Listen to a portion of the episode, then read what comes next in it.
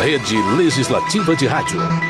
Sintonizam, sintonizam, sintonizam. Rádio Câmara de Manaus. 105,5 MHz. MHz. A Rádio Cidadã de Manaus. Tá, vai. Debate Jovem. Eu achei que você ia contar. Debate Jovem. Debate Jovem. Debate. Jovem. Debate Jovem. Bom dia aos nossos ouvintes. O programa Debate Jovem está de volta aqui na Rádio Câmara, a Rádio Cidadã de Manaus. Eu sou Luciano Coelho e ao meu lado está Grace Cristo. Bom dia, Grace. Olá, Luciano. Bom dia. Bom dia a todos os nossos ouvintes. Hoje vamos falar sobre reabilitação de pacientes pós-Covid. Também vamos conversar sobre a volta às aulas, como as escolas estão se prevenindo contra a Covid-19. E para discutir esses temas com a gente, contamos com a presença de Denilson Veras, que é fisioterapeuta, e Júnior Mar, que é diretor-geral de distritos da CEMED. O programa Debate Jovem é produzido pelos alunos da Agência Comunica do curso de jornalismo do Centro Universitário FAMetro, em parceria com a Rádio Câmara. E neste primeiro bloco, o tema abordado será a reabilitação de pacientes pós-Covid-19. Depois da alta hospitalar, muitos pacientes que foram acometidos pelo coronavírus ficam com sequelas físicas e mentais, que não desaparecem sozinhas. Eles precisam de cuidados especializados para recuperar a saúde e a qualidade de vida. A recuperação da Covid-19 vai muitas vezes além da alta hospitalar. Vários pacientes, principalmente os que tiveram complicações e permaneceram internados por longos períodos, voltam para casa com sequelas que impactam sua saúde. Entre as mais comuns estão as alterações cardiorrespiratórias e neurológicas, fraqueza muscular, perda de mobilidade e fadiga, além de impactos à saúde mental como ansiedade, depressão, distúrbios cognitivos e de memória. A reabilitação dos pacientes pós-Covid é o tema do primeiro bloco do debate jovem de hoje. Denilson Vera, seja bem-vindo ao programa Bem-vindo, Debate Denilson. Jovem. Primeiro eu gostaria de agradecer, agradecer pelo convite. Eu, acho, eu sei que é um tema de extrema relevância e de utilidade pública, né? Uma vez que a gente teve um, um ápice da pandemia aqui em Manaus, eu acho que é extremamente relevante nós falarmos sobre essa temática que é a reabilitação pós-Covid. Bom, ainda estamos enfrentando a pandemia e em Manaus o número de casos de Covid-19 aumentou novamente. E muitas pessoas recuperadas da doença precisam de fi- fisioterapia. Como o fisioterapeuta vem atuando para a reabilitação desses pacientes? Bom, é, existe uma dúvida muito grande em relação a, a essa temática sobre o processo de reabilitação como um todo. Como já foi citado, existem diversas sequelas da Covid-19. Dentre as sequelas, a gente destaca fraqueza muscular periférica, fraqueza muscular respiratória, déficit neurológico, déficit de mobilidade, fadiga muscular. E a reabilitação como um todo, ela visa a melhora da capacidade funcional desses indivíduos. Então, o fi- fisioterapeuta profissional, ao receber esses pacientes, ele faz uma avaliação funcional no que diz respeito à força muscular respiratória, à força muscular periférica, algum déficit, de um modo geral, da capacidade funcional. No momento em que a gente faz essa avaliação prévia desse paciente, a gente faz um diagnóstico funcional dele e a partir daí a gente traça um programa de reabilitação. Dentro desse complexo imundo de programa de reabilitação, a gente pode destacar exercícios resistidos, que são exercícios com carga, força, para melhorar a força muscular desses indivíduos, periférica e respiratória, com carga, e também a gente promove uma série de exercícios conhecidos como exercícios aeróbicos, que são exercícios que melhoram a performance cardiorrespiratória desses indivíduos. Exercícios para melhorar o déficit de equilíbrio e coordenação motora para alguns grupos especiais de pacientes. Então, nosso programa de reabilitação baseia-se nessa, nesse guia, né, vamos dizer assim, nesse complexo mundo da reabilitação, que envolve essas pirâmides, tá bom? É, Denilson, esses pacientes pós-Covid, eles precisam passar por uma avaliação médica para ter esse tratamento fisioterapêutico? É, essa, é uma dúvida bem interessante da população, porque a Covid-19 ela trouxe à tona essa especialidade nossa da fisioterapia, que é a fisioterapia respiratória. E, a- e vale ressaltar que a fisioterapia respiratória é uma especialidade da fisioterapia, que é o mundo, é uma ciência, e a nossa profissão é uma profissão autônoma. Só que existem algumas condições para que esse indivíduo faça o programa de reabilitação pulmonar. Dentre essas condições, a gente destaca, por exemplo, uma certa estabilidade hemodinâmica. E o que, que significa isso para a população? Existem pessoas que têm alterações significativas da pressão arterial, picos de pressão arterial, pressão arterial elevada, e isso implica no processo de reabilitação de maneira negativa. E o que, que a gente faz? A gente costuma receber esses pacientes com indicação médica para que clinicamente eles venham para um programa de reabilitação aptos para fazer exercício. Por isso que muitas vezes a gente tem essa parceria com a equipe médica. Mas isso não significa que a população tenha liberdade e o profissional fisioterapeuta tenha autonomia para receber esses indivíduos sem indicação médica. Então, a indicação médica seja para a gente ter um respaldo clínico desses pacientes para a gente fazer o processo de reabilitação. É, no caso de paciente que perdeu massa muscular e tem dificuldade respiratória, é necessário algum aparelho específico para o tratamento? Bom, isso é também relevante para a população, porque houve uma série de, vamos dizer assim, uma série de orientações não terapêuticas para essa população e muitos mitos assim em relação ao processo de reabilitação. O que, que a gente tem de evidência hoje? Porque a gente trabalha com fisioterapia baseada em evidência. Para a gente trazer informações relevantes para a população, a gente precisa saber que é necessário que essa população seja avaliada pelo fisioterapeuta e existe um protocolo de avaliação de força muscular. A gente tem equipamentos para isso, aparelho. Só para citar de uma maneira geral, a gente tem um aparelho chamado manovacuômetro, que é um aparelho que avalia a força muscular respiratória.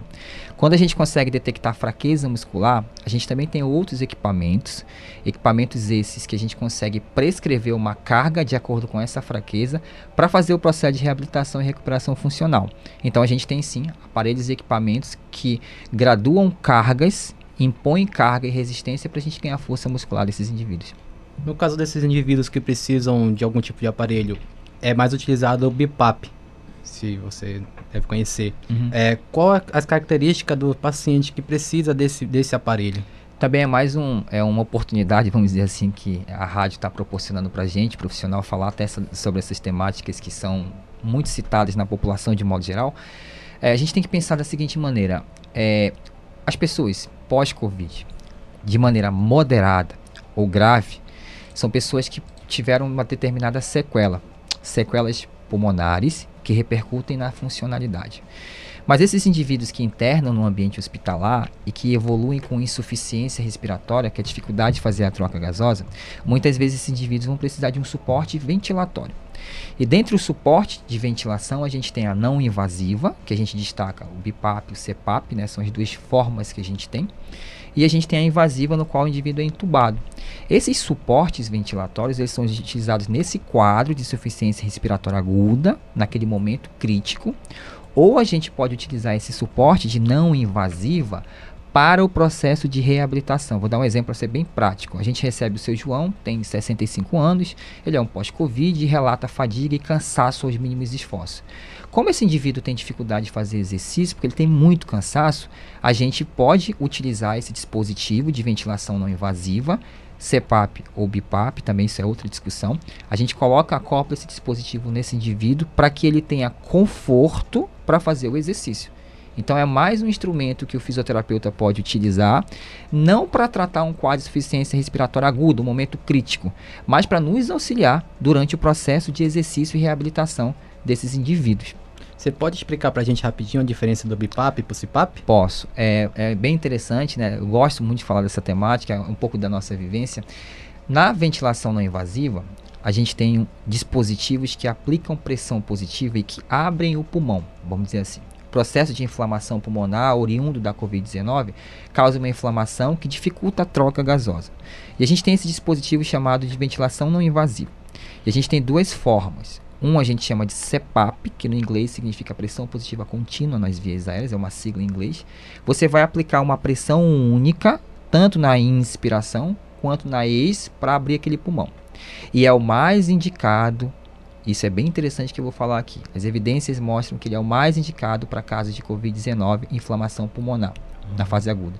E existe uma outra forma que a gente chama de bilevel, esse é o nome mais adequado, que acaba que BIPAP é uma forma, mas virou popular.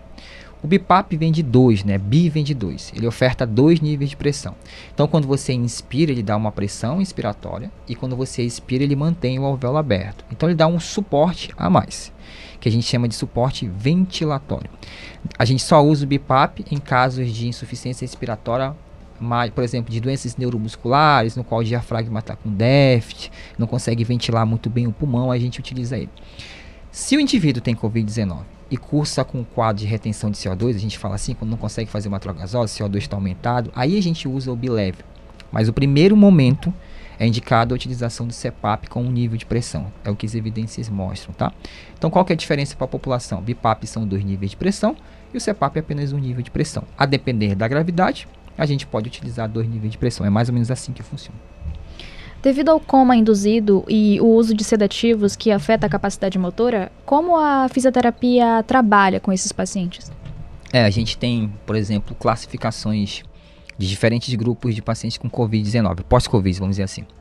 Aqueles que cursaram com mais tempo de internação, ventilação mecânica prolongada, que diminui massa muscular, isso é evidente, eles vêm com uma fraqueza muscular generalizada.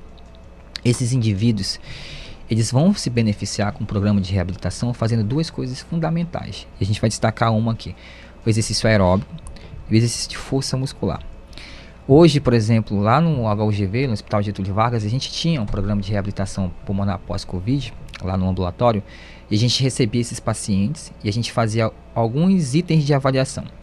Dentre eles, eu vou citar para vocês. A gente avaliava a força muscular periférica. Assim que a gente detectava fraqueza muscular, a gente já fazia um programa de exercício resistido. Terça e quinta, a dona Maria vai fazer exercício resistido com carga, com carga, para ganhar força muscular periférica, que é de músculos periféricos, para poder fazer o quê? Caminhar, fazer suas atividades básicas de vida diária e restabelecer sua função. Mas não acaba por aí o programa de reabilitação. A gente fazia um teste chamado de teste caminhada de 6 minutos. Esse teste avalia a capacidade funcional desses indivíduos, avalia de nível de dispneia, desconforto, queda de saturação. Aí a partir daí a gente dava um diagnóstico a gente colocava baixa capacidade funcional.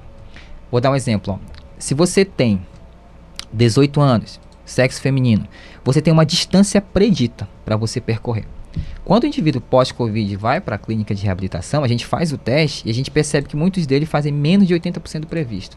Então o que, que a gente faz? Um programa de exercício aeróbico para aumentar a tolerância dele ao exercício e aumentar a capacidade funcional e cardiorrespiratória. Como? Bicicleta, ciclo ergômetro, caminhada, degrau, escada, sempre mensurando as variáveis cardiorrespiratórias, frequência cardíaca e sempre pontuando aquilo. A gente tem uma escala para pontuar, por exemplo, a gente tem uma escala de Borg que avalia nível de dispneia para poder a gente quantificar aquele exercício. A gente precisa quantificar aquele exercício e deixar aquele exercício o mais seguro possível. Mas a ideia geral de fazer alguns exercícios respiratórios em casa, parados, a gente não consegue restabelecer função a gente restabelece função, aumentando capacidade funcional com exercício aeróbico e exercício resistido. Hoje a gente tem pacientes, por exemplo, que vieram com baixa capacidade funcional e retornaram ao seu trabalho, graças a esse programa de reabilitação. Eu tenho um paciente especial que ele está na esteira numa velocidade 6. Então ele recuperou sua capacidade funcional. A gente refez o teste de caminhada, ele percorreu quase 100% daquilo que ele deveria percorrer.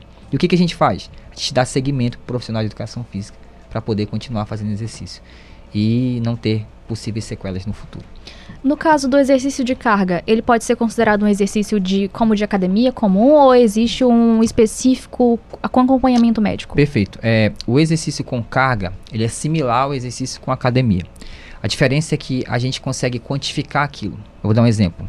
O indivíduo veio com pós-Covid, 60 anos, é, tem um déficit de força muscular periférica de membros inferiores, membros superiores. Por exemplo, a bíceps braquial ele não consegue fazer uma flexão, um grau de força que vai de 0 a 5, por exemplo, e tem um grau de força 3 para 4. Tá fraco, vamos dizer assim, de modo geral. O que, que a gente faz? A gente faz um teste. Tem vários testes. Um deles a gente chama de uma repetição máxima, ou um RM. A gente impõe uma carga elevada e se ele fizer com essa carga elevada apenas um movimento e não conseguir fazer mais, a gente diz que aquilo ali é o máximo que ele consegue. Uma vez que ele atinge o máximo que ele consegue, a gente prescreve, por exemplo, 50 a 70% daquilo que ele consegue fazer ao máximo. Aí a gente consegue então prescrever um exercício com carga quantificado de forma segura. Tá bom? É assim mais ou menos que a gente faz no programa. Vamos fazer um breve intervalo e logo voltaremos.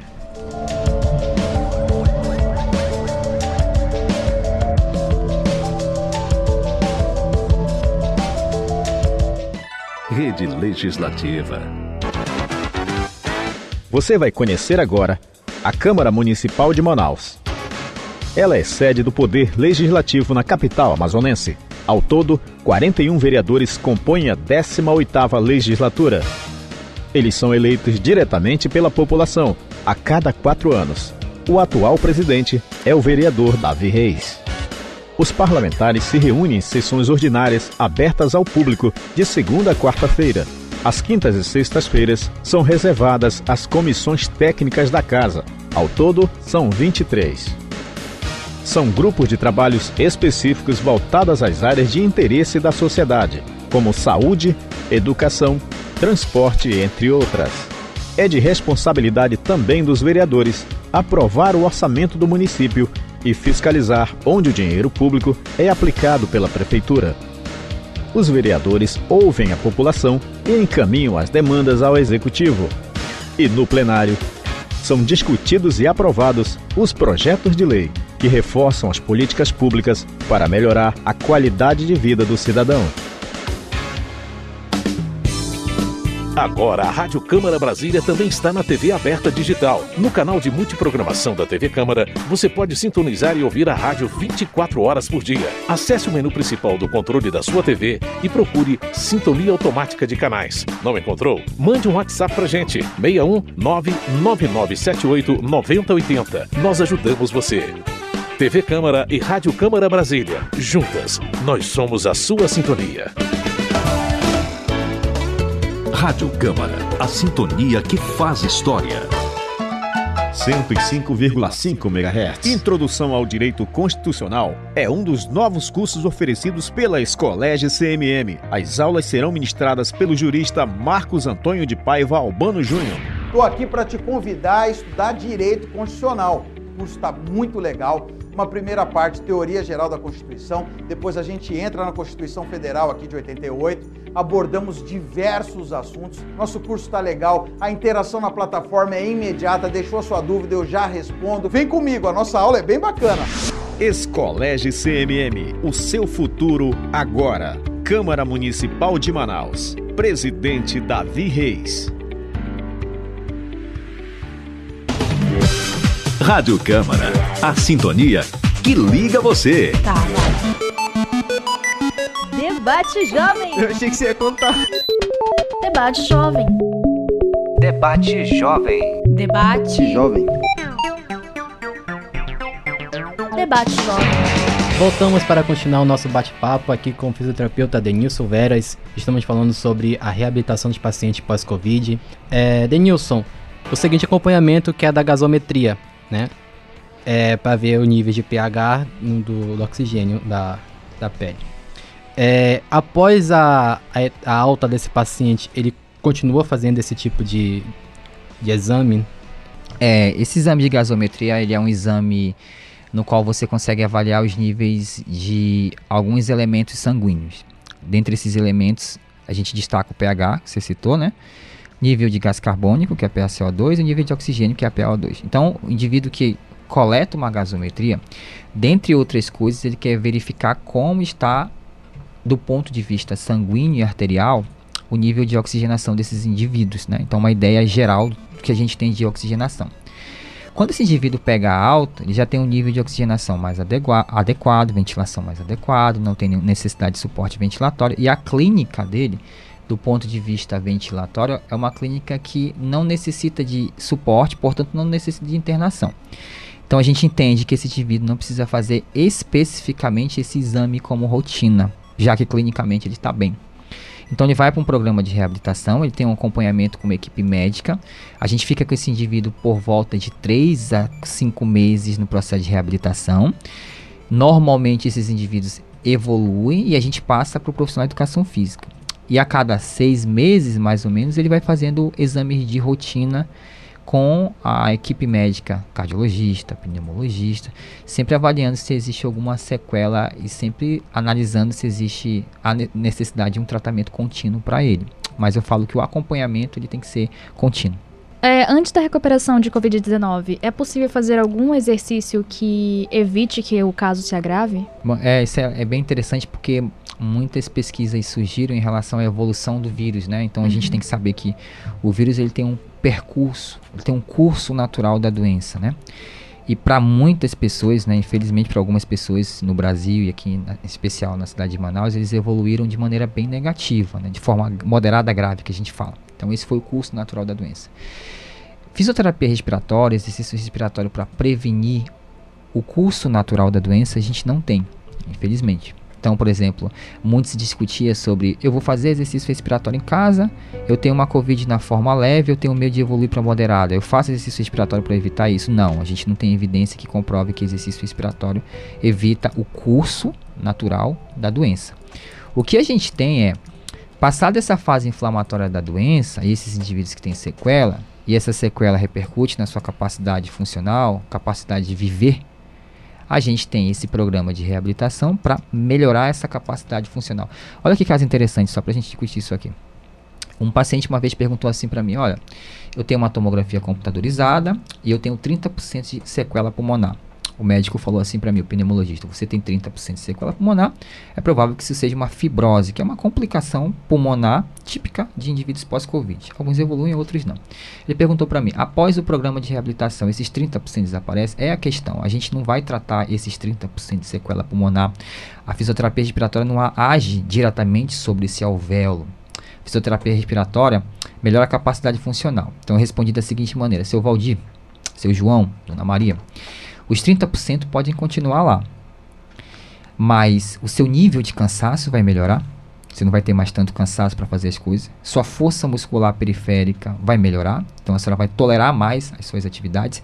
E provavelmente a senhora vai conseguir retornar ao trabalho e vai dizer assim: eu canso muito menos.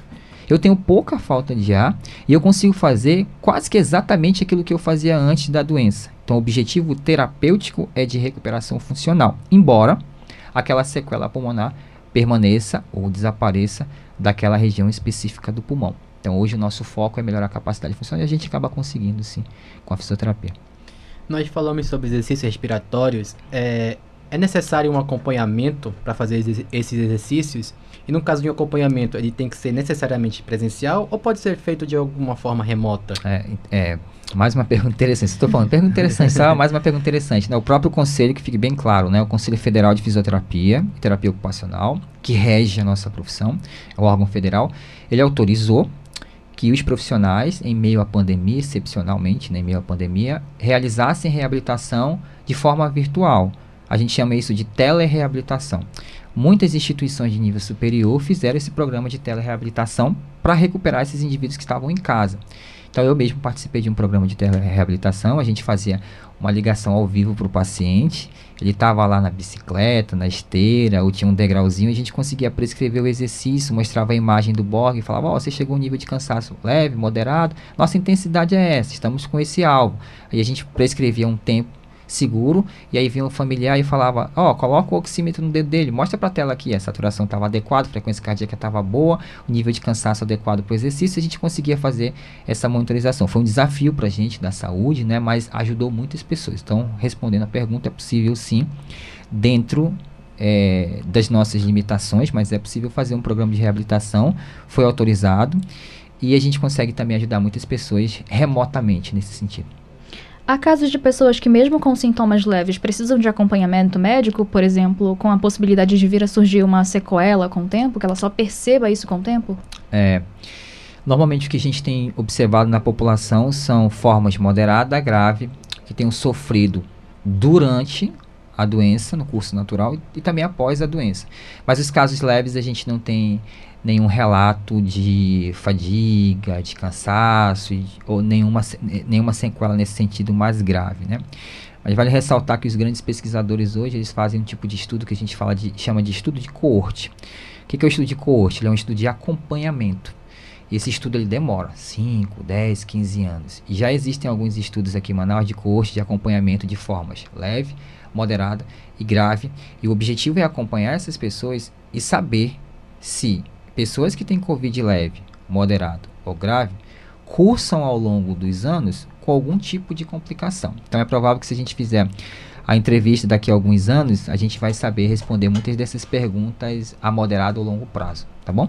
Denilson Veras, a equipe do programa Debate Jovem agradece a sua participação. Eu que agradeço e fico à disposição eventos dessa natureza ou esclarecimento dessa natureza. Muito obrigado. Obrigada. Vamos para o intervalo e no segundo bloco vamos falar com o diretor-geral da CEMED, Júnior Júnior Mar.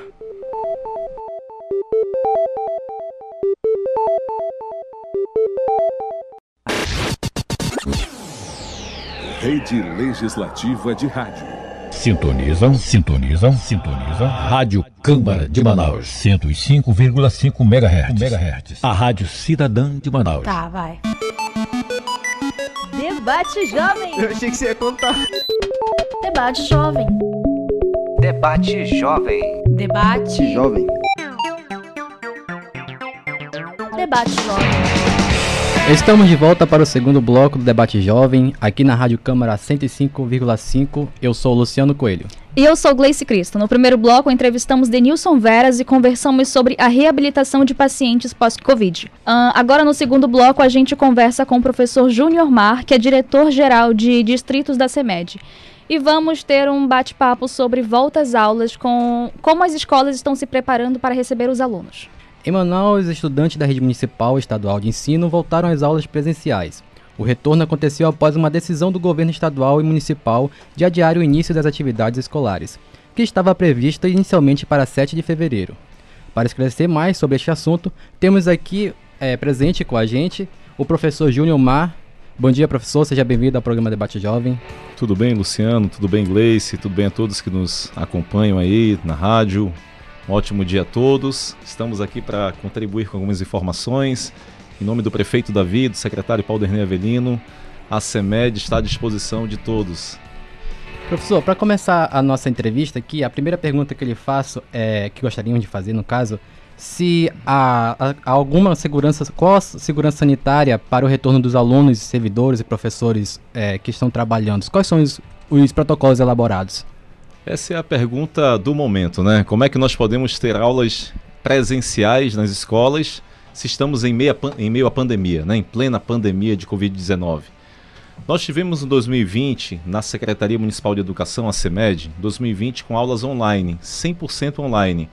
Escolas fechadas e os alunos em casa recebendo aulas pela televisão, pelo YouTube, por grupos de WhatsApp, né? assim que era a comunicação. Em 2021, nós tivemos uma tríplice modalidade. Nós tivemos, começamos 100% online as aulas, tivemos aquela segunda onda de, segunda onda de Covid, né? Foi super difícil superar, mas superamos. E aí começamos com aulas 100% online, fizemos uma transição para a- o, o modelo híbrido de aulas, né? Metade eh, na escola e metade em casa, né? De assistir um dia na escola, outro dia em casa, acompanhando aulas pela televisão e pelo computador, pelo celular. E aí depois nós fomos para a terceira modalidade no mesmo ano. Então em 2021 nós tivemos 100% online, modelo híbrido, né, ou semipresencial, como alguns chamam, e aí fomos para o modelo 100% presencial. E a pergunta é como é que em meio à pandemia, né, essa é a tua pergunta, Luciano, a gente Sim. consegue ter alunos nas escolas, professores nas escolas e preservando a vida, né? Então nós, nós temos isso desde 2020, foi instituído na CEMED, eh, foram instituídos comitês, tá? Comitês locais. Então em cada escola nós temos grupos, temos pessoas, um comitê, uma comissão que cuida da prevenção à Covid-19, o combate à Covid-19. Então eu tenho um professor, eu tenho um membro da comunidade escolar, eu tenho um gestor envolvido, eu tenho um pedagogo, são várias pessoas que formam esse comitê. Em cada escola nós temos um comitê, tá? o comitê local. Nós temos o comitê local também nas unidades administrativas nossas, tanto a sede da CEMED quanto os nossos distritos, né? Distrito Norte, Sul, Leste, Oeste.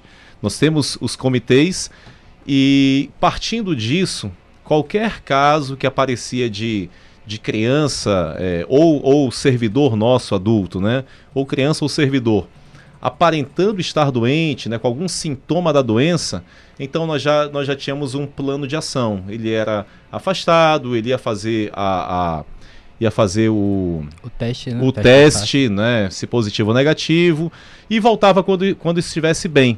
Então, o, o primeiro plano é o plano, o plano de contingência é, de forma proativa, né, não sendo reativo, e sim proativo.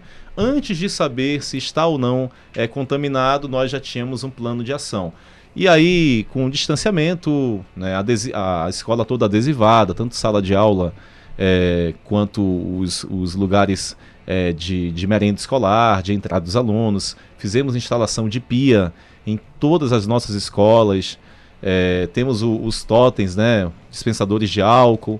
Então, a, todo esse protocolo sanitário previsto pela saúde, tanto o Censa quanto o FVS, o que eles propuseram, nós seguimos nas nossas escolas. Ok. É, o retorno é realmente obrigatório? A gente pensa naquele caso de crianças que têm alguma predisposição a algum problema de saúde mais grave, alguma, alguma coisa que cause imunidade baixa. Essas crianças têm a opção de ficar em casa ou é realmente obrigatório que ela volte? Bem, nós tivemos uma semana, Gleice, de, de aulas online. Tá? Então, a primeira semana deste ano, 2022, foi online. A partir da segunda semana, nós já fizemos o lançamento presencialmente. Fomos para a televisão, fomos para a rádio, explicamos aos pais. É, hoje, obviamente, sempre vai se preservar a vida também, tá? É, mas o, é importante que o pai entenda que nós temos segurança na escola nós preservamos os protocolos de saúde, os protocolos sanitários, né, que foram é, e são, são previstos é, pelas no, pelos nossos órgãos de controle da saúde, né, na, na Prefeitura Sensa, né, no Estado nós temos a, a FVS, né, temos a Suzan também, mas o, a gente segue a Sensa na Prefeitura. E, e os pais têm segurança, nós temos uma, uma adesão em massa dos estudantes, quem está nas escolas hoje praticamente 100% dos alunos estão presencialmente nas nossas escolas que estão aptas para o retorno. Nós temos algumas unidades escolares que, que ainda estão no formato online, mas por questões de infraestrutura, né, fazendo reformas, é, alinhamento de telhado, essas coisas que nós é, estamos fazendo já desde o ano passado, quando começou a nova gestão na Prefeitura de Manaus, né, prefeito Davi e secretário Pauderney na CEMED. Entendo.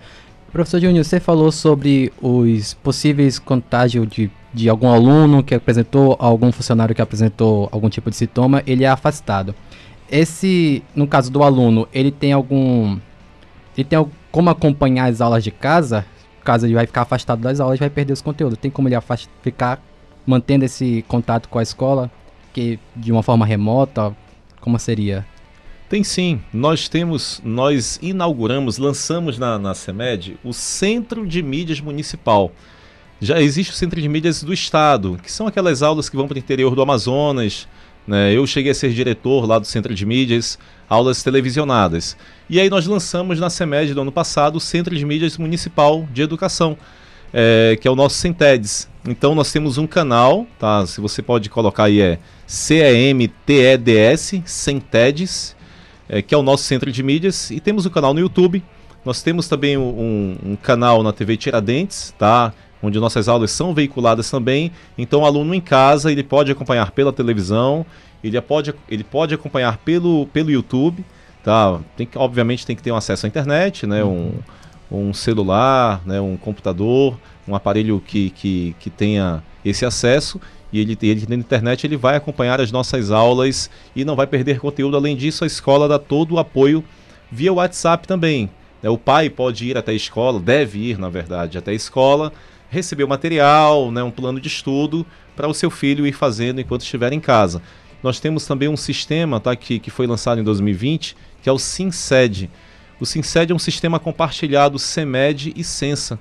Então, sempre que nós tínhamos, Gleice e Luciano, sempre que tínhamos um, um aluno ou um servidor nosso que testasse positivo para a Covid-19, nós lançávamos no sistema, aí a Sensa, ela, ela tinha em tempo real é, um sistema compartilhado, integrado, então a Sensa tinha em tempo real esse número e tratava dessa informação. Com base nisso, nós, nós podemos afirmar, por exemplo, que não tivemos nenhum surto de Covid-19 em nossas escolas.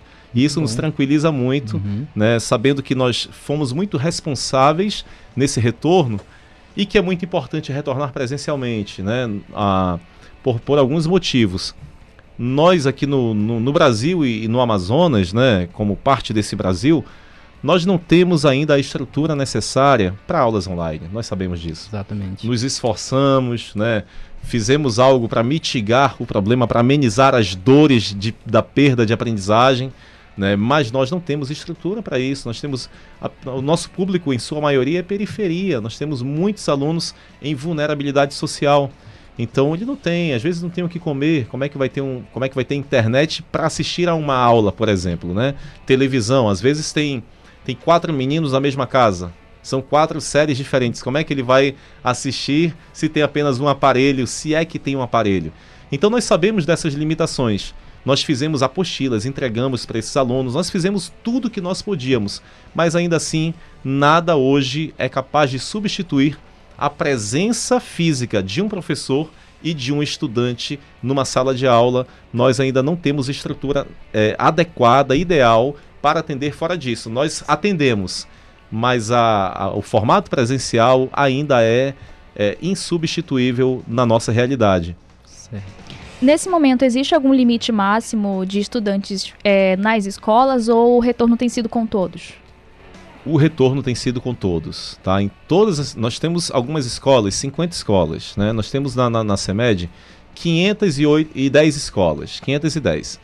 Dessas 510, 50 não retornaram presencialmente, porque estão passando por algum tipo de intervenção de infraestrutura. Né? Então, cerca de 10%. É, alinhamento de telhado, é, é, refazendo a escola toda, reformando completamente, é o muro que caiu com a chuva, né? Tem várias situações. Uhum. Pinturas. Então, a, em todas as escolas, Gleice, que estão aptas por questões de infraestrutura, de logística, nós estamos com 100% do nosso público. Existe escola que está, por exemplo, passando por intervenção, né, algum tipo de reforma em duas salas de aula e está com quatro salas funcionando. A gente isola as duas salas e aí e, e funciona com as quatro. Então, aí eu tenho sim parte do público. Mas nas demais, né, em 450 escolas hoje da nossa rede municipal, nós temos 100% dos nossos alunos é, participando.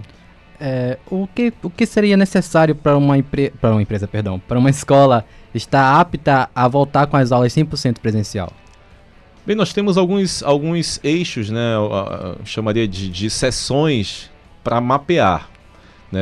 O abastecimento da merenda escolar tem que estar em dias, uhum. é, o, o, servidor né, da merenda escolar, os, os, serviços gerais, os nossos professores lotados naquela escola. É, então eu falei aí da, da, de pessoal, né? recurso humano é, é imprescindível. E aí eu vou olhar para a infraestrutura da escola também. Né? Está ok? Tem, nós recebemos escolas né, nessa nova gestão, nós conseguimos entrar, Luciano, em 500 escolas, né, as 510 na verdade. Em toda a nossa rede nós entramos para fazer algum tipo de intervenção.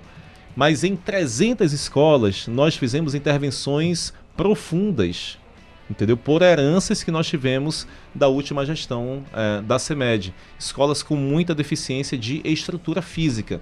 Então a, a é, corredores muito apertados, nós tivemos que, que, alargar, nós temos muitos prédios locados também, né? estamos trabalhando nessa questão ainda, dialogando com, com os proprietários né, para fazerem algumas adequações. São questões de infra, como na nossa casa também, aparece uma goteira, o ar para de funcionar, entendeu? São coisas assim do uso.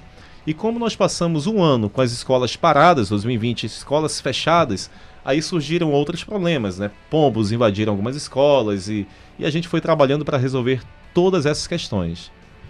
Uh, como tem sido feito o monitoramento e a implementação dos protocolos de segurança entre os alunos no dia a dia? Por exemplo, a entrada das escolas, os corredores. Como tem sido isso? O gestor da escola, né, o diretor, né, na época, na nossa época era diretor, né? ah, vai para diretoria. Né? Hoje a gente chama de gestor, né, o termo uhum. é o termo contemporâneo. Então o gestor da escola ele é o grande responsável. Né? Ele, ele já recebeu todos os encaminhamentos e, e ele, e ele faz a recepção dos estudantes. É, a gente orienta para que ele não se ausente da escola. Se ele tiver que sair em algum momento, que não seja na entrada ou na saída de aluno. Esse momento é super importante a presença do gestor da escola, do pedagogo da escola, né, de todo o corpo administrativo também, então o corpo pedagógico, o corpo administrativo, para recepcionar os alunos.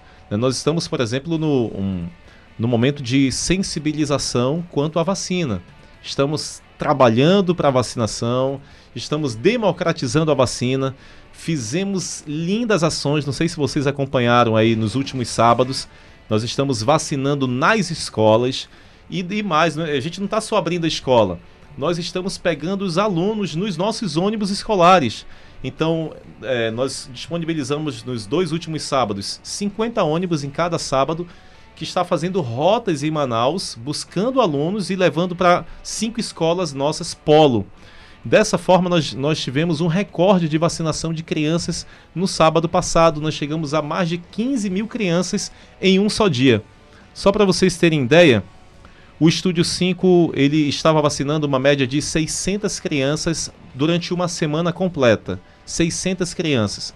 Em um dia nosso, levando, levando crianças nossas para o Estúdio 5, em um dia, num sábado, nós dobramos para 1.200 1.200 crianças vacinadas. O trabalho de uma semana, nós potencializamos com o nosso público infantil, né, da CEMED, é, é, dobrar esse número. E é assim que nós, que nós conseguimos chegar. Então, sempre que nós, nós abrimos as escolas é, para vacinação no sábado, pelo menos mil crianças são vacinadas naquela escola, tá? Não são, não são somente daquela escola, que a gente faz as rotas de outras, né? Mas ah, eu tô, eu tô enfatizando que nós viabilizamos todo aquele pai, toda aquela mãe que tem interesse em se vacinar, porque existem muitas contra-informações também, né? Acontece. Mas todos aqueles que têm interesse em vacinar o seu filho e nós orientamos para que vacinem, nós entendemos que é importante, que é proteção à vida, né? Eu vacinei minha filha que tem 6 anos de idade, né? Vacinei que eu digo, levei lá. E foi vacinada lá no Estúdio 5, junto com as demais crianças, né? Ah, da Secretaria de Educação Municipal. Então, os pais devem levar para vacinar. A, a ciência continua com seus polos de vacinação permanentes, Parque da Cidade da Criança, Estúdio 5, é, Madalena Arcidal, tem uns, uhum. tem uns pontos específicos, o SESI, né, que continuam vacinando. E aos sábados nós abrimos escolas, fizemos rotas, vacinamos muitas crianças. Uma escola nossa, no último sábado, vacinou mil e 700 crianças, uma escola na Cidade de Deus, um espetáculo assim, né? Todo mundo comemorando e tal, e eu ficava motivando, ó, vamos ver quem vai vacinar mais e tal. A gente sabe em tempo real, tem um vacinômetro, né? Sim. Então em tempo real a gente via, ó, fulano tá em, já está em 700, você está em 550, bora lá e ia motivando. E aí nós chegamos com uma escola com 1.700, outra com 1.500, outra com 1.300, assim, uma coisa é, é, linda de se ver, né? Pela mobilização da, de todo o corpo pedagógico trabalhando de forma espontânea. Um professor, um assessor nosso é, da CEMED, quando ele se dispõe a trabalhar no sábado em prol da vacinação, ele não está ganhando dinheiro por isso, né? É uma questão humanitária mesmo. E a gente abraçou essa causa, né? E a gestão do prefeito Davi Almeida trabalhando de forma integrada, né? sem vaidade, sem egos, e a gente conseguiu avançar bastante nesse sentido. Hoje nós temos mais de é, cerca de 40% do nosso público vacinado. Queremos mais, mas nós começamos, não tinha 10%. Vamos fazer um intervalo e logo voltaremos.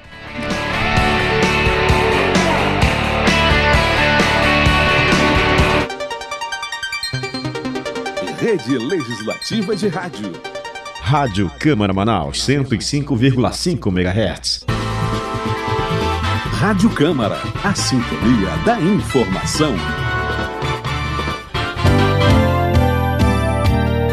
Minuto da Economia, com Silvia Munhato. A Agência Nacional de Aviação Civil alertou os consumidores prejudicados pela Itapemirim que façam queixas na plataforma consumidor.gov.br, caso não sejam atendidos pela empresa. A empresa está proibida de vender passagens enquanto não atender todos os passageiros que deixaram de voar e responder às demandas feitas na plataforma. Todas as demandas feitas pela plataforma devem ser respondidas em 10 dias. O telefone da empresa é o 0800 723 2121. Repetindo, 0800 723 2121.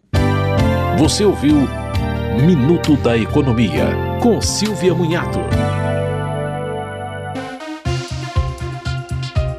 Coronavírus. Evite o contágio.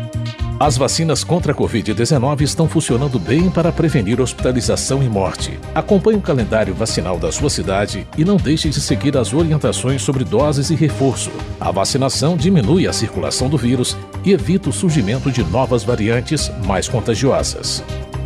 A prevenção é o melhor remédio. De segunda a quarta, direto do plenário Adriano Jorge, sessão plenária através da Rádio Câmara 105,5 MHz, TV Câmara 6.3 e das redes sociais Facebook, YouTube e Instagram. 18ª Legislatura. Presidente Davi Reis. Rede Legislativa de Rádio. Sintonizam, sintonizam, sintonizam. Rádio Câmara de Manaus. 105,5 MHz. MHz. A Rádio Cidadã de Manaus. Tá, vai. Debate Jovem. Eu achei que você ia contar. Debate Jovem. Debate Jovem. Debate. Jovem. Debate Jovem. Voltamos para continuar aqui a nossa conversa com o diretor-geral de distritos da CEMED, o senhor Júnior Mar. Muito obrigado, senhor Júnior, pela presença mais uma vez. Então, nós estávamos falando sobre vacinação e vem uma pergunta. Ela começa a ser exigida a partir desse momento e em casos de pais e familiares que não têm vacinado essas crianças, elas podem ir à, à escola? Gleice, essa pergunta é importante e, e nós temos, temos sido bastante questionados com relação a isso, inclusive o prefeito Davi, né? E vamos esclarecer alguns pontos. Primeira frase que eu quero que os pais guardem no coração: nenhuma criança será impedida de acessar a escola. Todas terão acesso à escola e assistirão às aulas, vacinadas ou não. Ponto. É importante guardarem isso. Mas nós temos uma portaria, a portaria 144 de 2019 é uma portaria é, é, integrada, portaria conjunta CEMED e Censa, que torna obrigatória a apresentação da declaração da vacinação, declaração do cartão de vacinação. Antes você entregava na, na secretaria da escola o cartão de vacinação atualizado.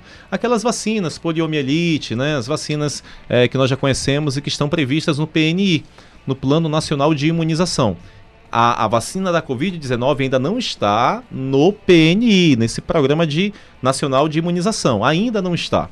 É né? uma, uma vacina muito recente. Então, a gente não pode confundir uma coisa com a outra.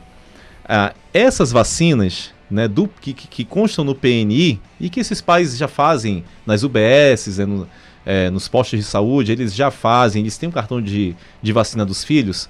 Essas vacinas, elas sempre, sempre é, foram exigidas. Então, o pai ele precisa apresentar a declaração de que o filho está com a vacina atualizada. Porque nós temos um problema acontecendo hoje, Luciano Inglês. Por conta da Covid-19, que muita gente não acredita. Tem gente que ainda não acredita na vacina, não vou dizer que é muita gente, não. É um grupo pequeno, tá? Posso dizer isso para vocês. É, mas que ainda não acredita na vacina, eles acabam não levando o filho para vacinar para nada. Então nós temos outras doenças né, que não estão sendo tratadas, não estão sendo cuidadas de forma preventiva.